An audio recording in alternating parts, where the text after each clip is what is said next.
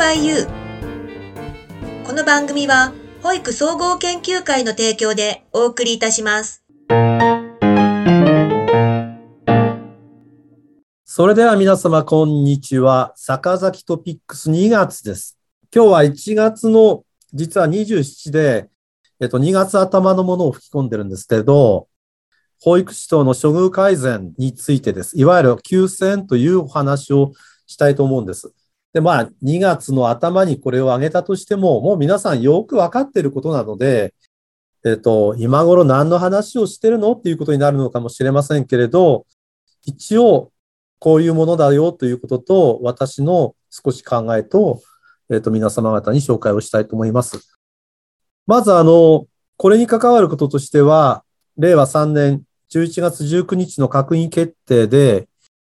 いわゆるコロナ克服、新時代開拓のための経済対策というものが閣議決定されたわけです。ですから、まずはコロナ克服ですから、まあ、令和2年から始まったコロナに対して、当然ながら看護、介護、保育という方々が大変ご苦労されてきていると。そういうことも含めて、えっと、どういうふうにしていくのかという話だったと思います。まあ、もともとがえっと、衆議院の選挙がありまして、その衆議院の選挙の中からも、もちろんその前の、いわゆる総裁選、自民党の総裁選、そして衆議院の選挙、そこからもですね、こう基本的には、こういう看護や介護や保育というところの、まあ簡単に言うと賃金を上げていきましょうということが、まあ話題になって自民党の公約であったわけです。それが先ほど話をした11月19日の閣議決定につながりました。えっ、ー、と、第3章、取り組む施策として、未来社会を切り開く新しい資本主義の起動、分配戦略、安心と成長を呼ぶ人への投資の強化という形で、過去に公的部門における分配機能の強化という中で、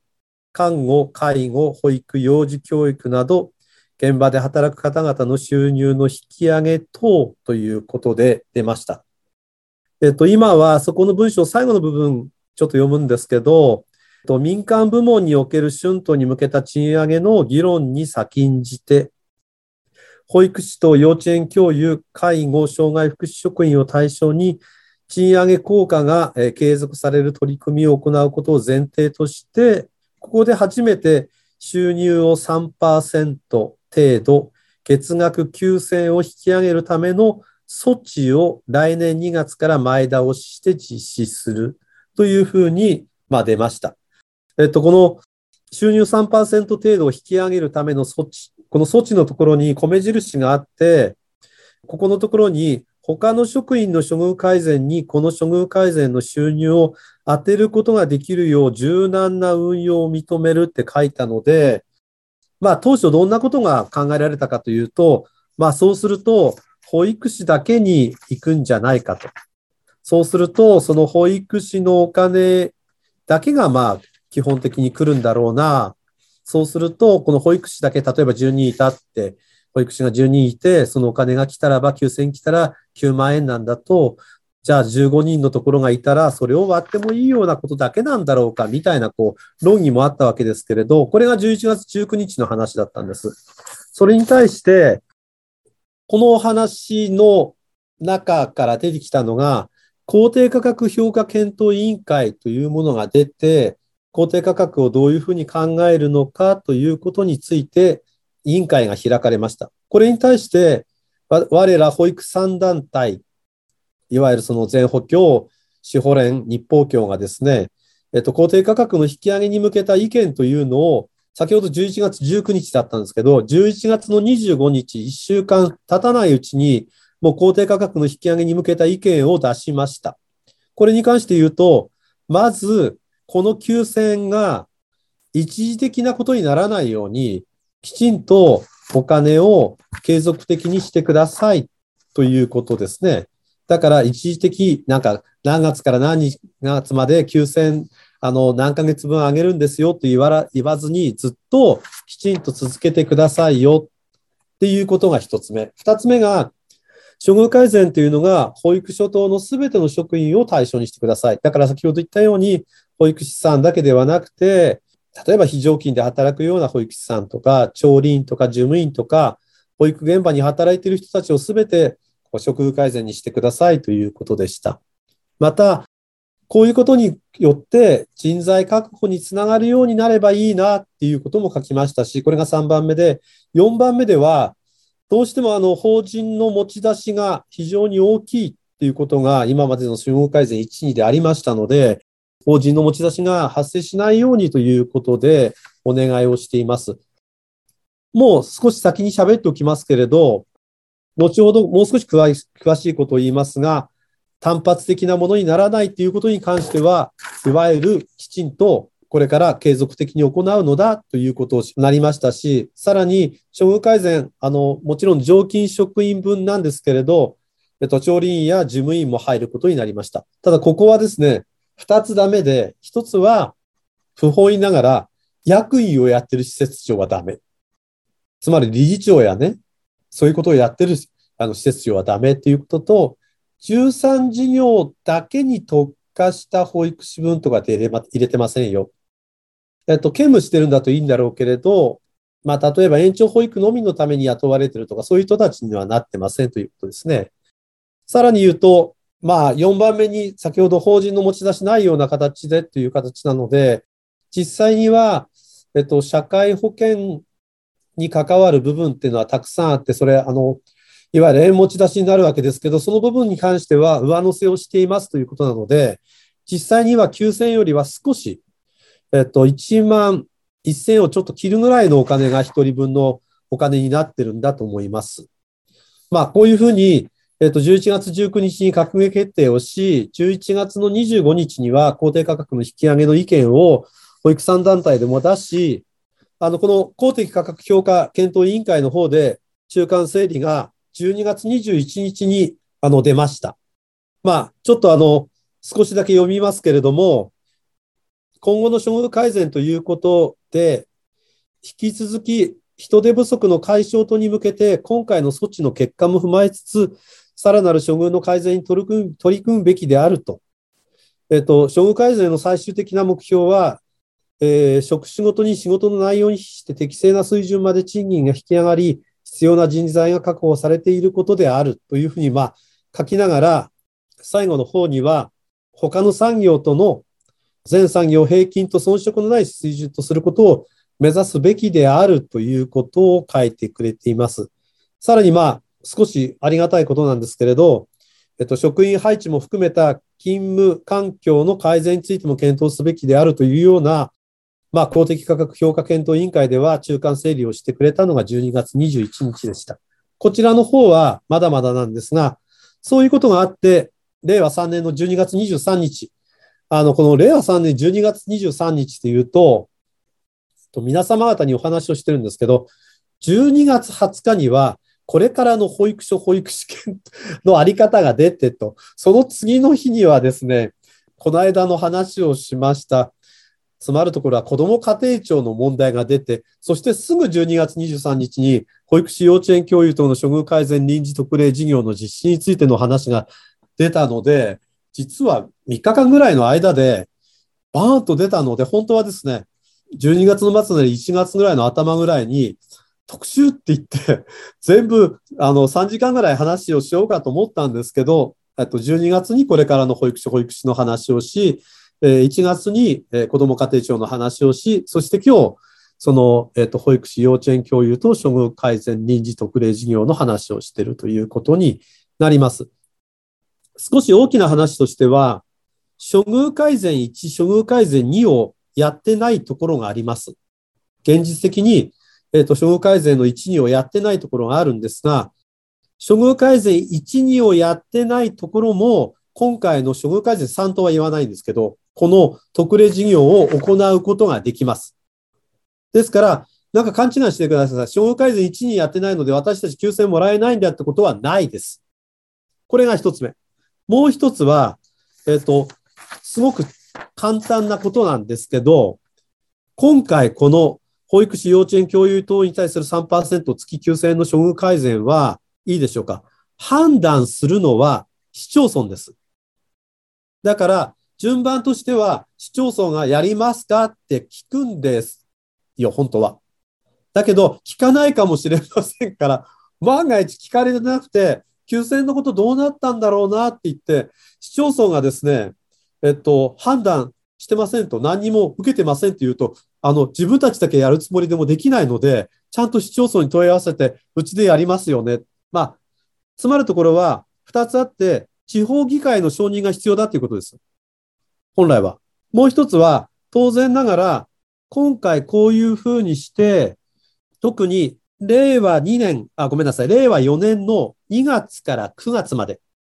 この2、3と4月から9月まで6ヶ月間は、いいでしょうか。国が10分の10事業なんですよ。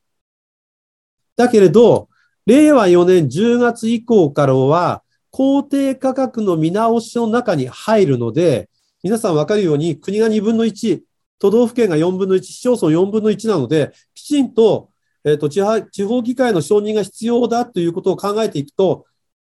2月3月にやらなくても、その後にちゃんとやってくれないと、この4分の1持ってもらわなきゃいけないということも皆さんちゃんと考えておいてください。えっと、2つね、処遇改善1、2をやってなくても今回やれますよっていうのと、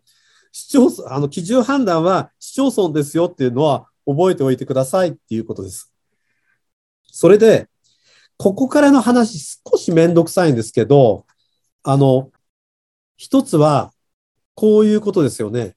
今年皆さん人感が下がりましたねっていうやつです。で、下がったのは、えっ、ー、と、0.9%なんです。で、簡単に言うと、人間が平成26年から平成26年2%上がって、えっと、令和2年3年まで7.8%だったんです。で、本来であれば、7.8から今年の2月と3月は0.9を引かれる予定だったんです。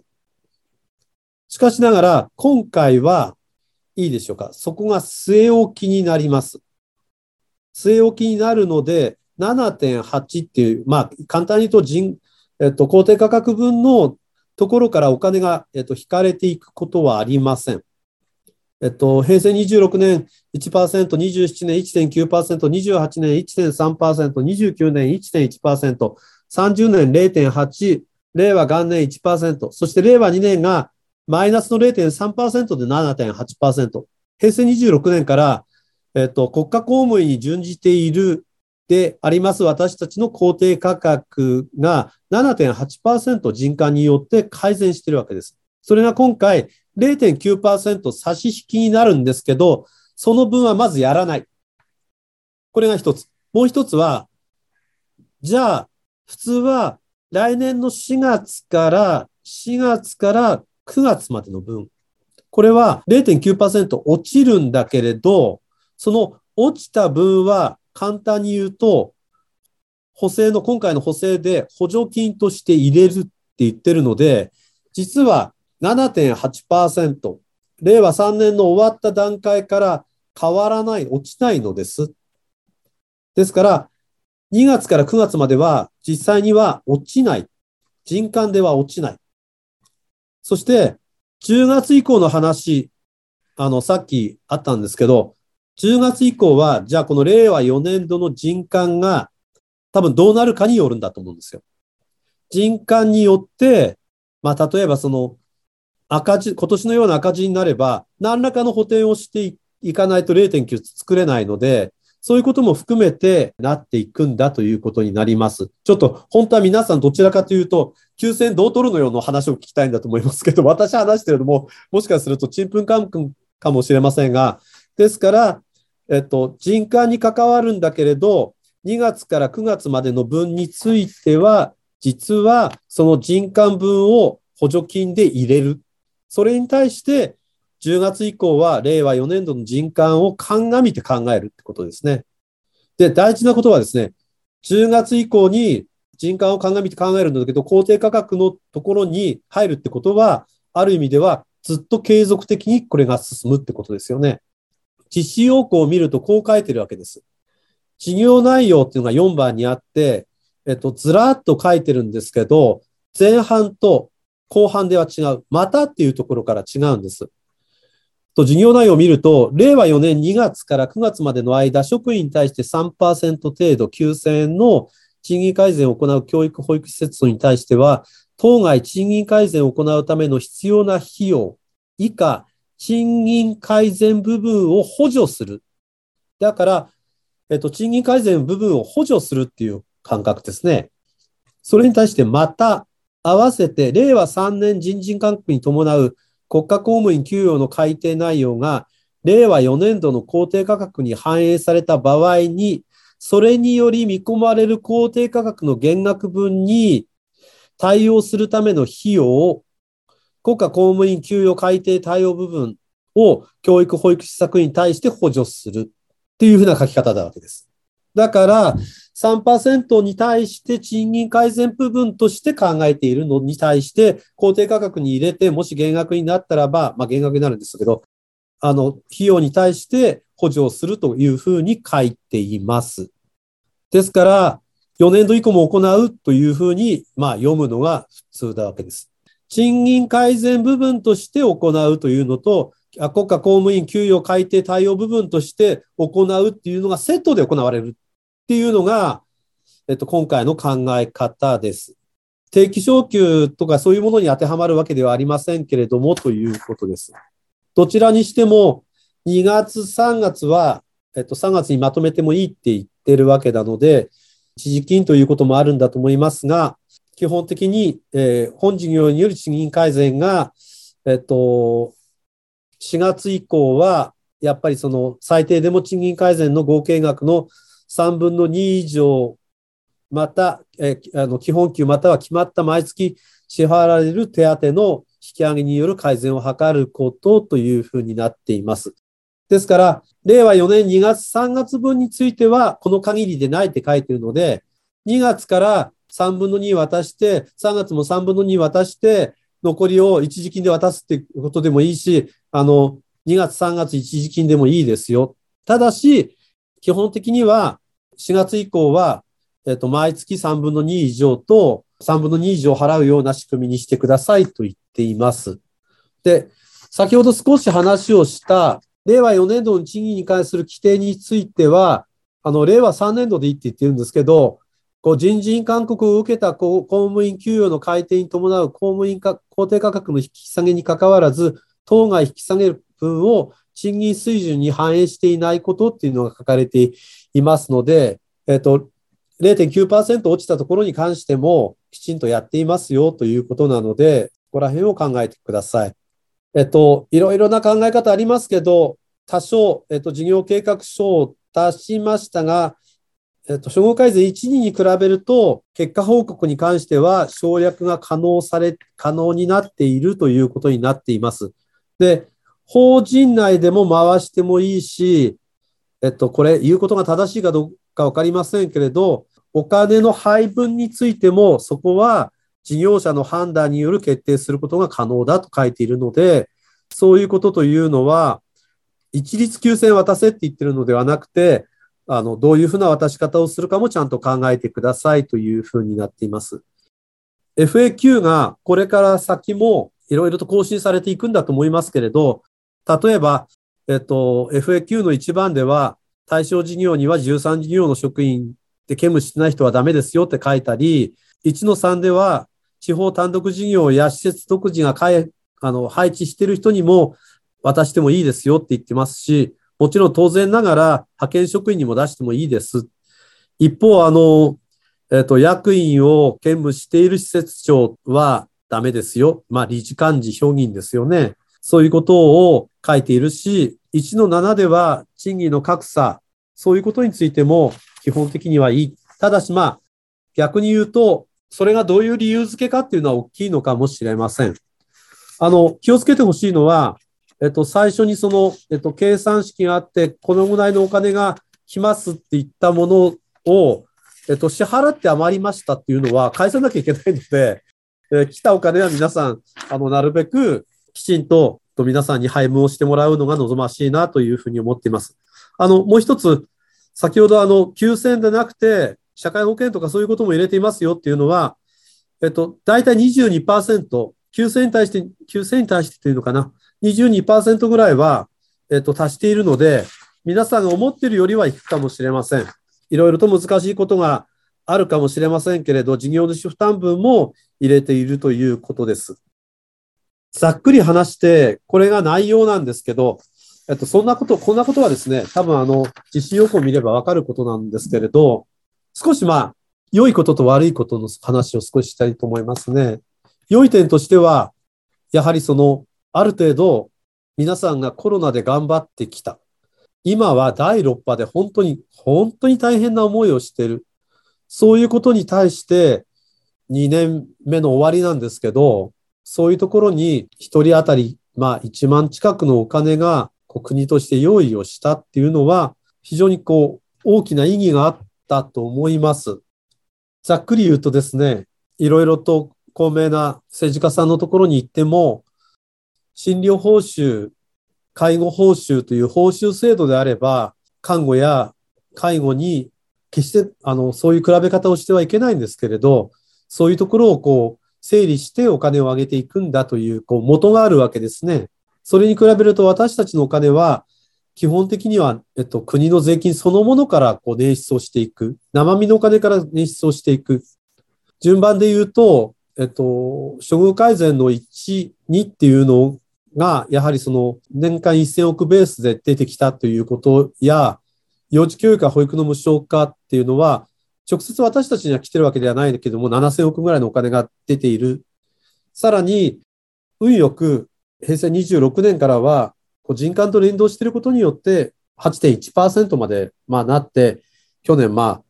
下がって7.8%になったわけですけど、そういうことも追い風だ。さらに言うと、今回生身の金の金もきちんとある程度取れて、仕事が大変で本当に嫌なんだけれど、多分皆様方、そういうことを知ってくださっている。保育所、保育士に対する認定子ども園も含めてですね、あの、頑張ってる姿に対して、国がやっぱり子供ということだけでなく、施設にもお金を出しているということになるんだと思います。一方、やはりすごく難しいのは、処遇改善の1、2も含めてなんですけれど、なかなかその基本的な、基本給にこうつながるような入れ方をなかなかしにくい。処遇改善が、ちょっと言い方が雑なんですけど、補助金的なこう扱いだといつかこう消されるんじゃないかとか、いうことが毎回、こう、保育所等の方々の懸念なわけですね。で、一応例えば、障害改善1、2の話をすると、えっと、それにこうしたキャリアアップの研修が一応令和8年まで続いているので、じゃあ、障害改善1に行って令和8年までしかないのっていう人もたくさんいるし、今回のこの急戦出てきた時も、これって、あの、いつまでのものなのっていうような、やっぱり不安の中で過ごしている。保育士さんのイメージが、こう、非常に厳しいっていうイメージだけもあるかもしれないけど、こう、低水準だっていうところは、決して、あの、そんなにひどいところにないんだけれど、なんかそういうことも含めて安定しない職業というふうに思われているとすれば、やはりその、これから先の公定価格とか、例えば対象共済とか、そういうことっていうのは当然なことだ。公定価格の見直しとか対象共済みたいなことは当然なことだ。一方、こう、まあ、働き方をどうしていくかとか、そういうこともやっぱり、こう、十分にまた考えていかなければならないんではないかなと思います。取り留めのない話になりましたけれど、例えば、12月のこれからの保育所、保育士のあり方、例えば子ども家庭庁におけるところの、例えば保育所や認定こども園の置かれ方、課題、そして今回のこの旧姓の問題って、ある意味では全部つながっているので、皆さんと一緒にこう、またまた考えていく必要があるんではないかなと思います。えっと、坂崎トピックス2月の初めですけれど、えっと、これから始まることについて、あの、血圧急性の話について少し話をしました。このことについて最後なんですけれど、いろいろとわからない部分がたくさんあって当然なので、ややはりそこについてはですね、わからない部分はきちんと聞くっていうのが望ましいので、どうしてもこのことについてわからなければ、内閣府処遇改善臨時特例事業コールセンター。内閣府処遇改善臨時特例事業コールセンター1月の14日から3月の末まで、4月になってからかけちゃダメですよ。平日の9時から18時半まで、0120-539-199 539-199わからない方はこちらにお問い合わせください。それでは最後にあの提供元の保育総合研究会のお話をいたします。保育総合研究会、今のところ2月この状態なんですけれど、少しでもオンラインも含めて年次大会を3週も含めてやりたいと思っています。非常にやっぱり難しいなと思います。12月に皆さんとお会いして年次大会やりましょうって言った時には、もうこれから先、そんなことっていうか危ないことないんだなと思ったんですけど、もう日本中がこうひどい状況です。もう7万人、8万人という世界です。10万人超えたらどうなるんだろうなとか、いつピークが来るんだろうなとかっていうふうに思うわけですけれど、まあ、保送権としては、あの、できる限りの、えっ、と、情報提供とともにみんなと一緒に活動していくっていうことをやっていきたいので、2月14日、15日の電池大会に向けて皆様方と進めていきたいと思います。2月14、15の年次大会のことについては、できれば、え、3月の頭ぐらいのトピックス、もしくは臨時でそのことについてお話をする機会を作るかもしれません。保送権の持っている情報っていうのをすごく大事にしていきたいと思いますので、皆様方一緒に頑張っていければなと思います。まだまだ1月の末で寒いわけですけれど、ぜひとも、えっと、皆さんでこの1ヶ月乗り切って、え、オミクロンもコロナも、そして冬も乗り越えて春を迎えたいと思います。それでは皆さんごきげんよう。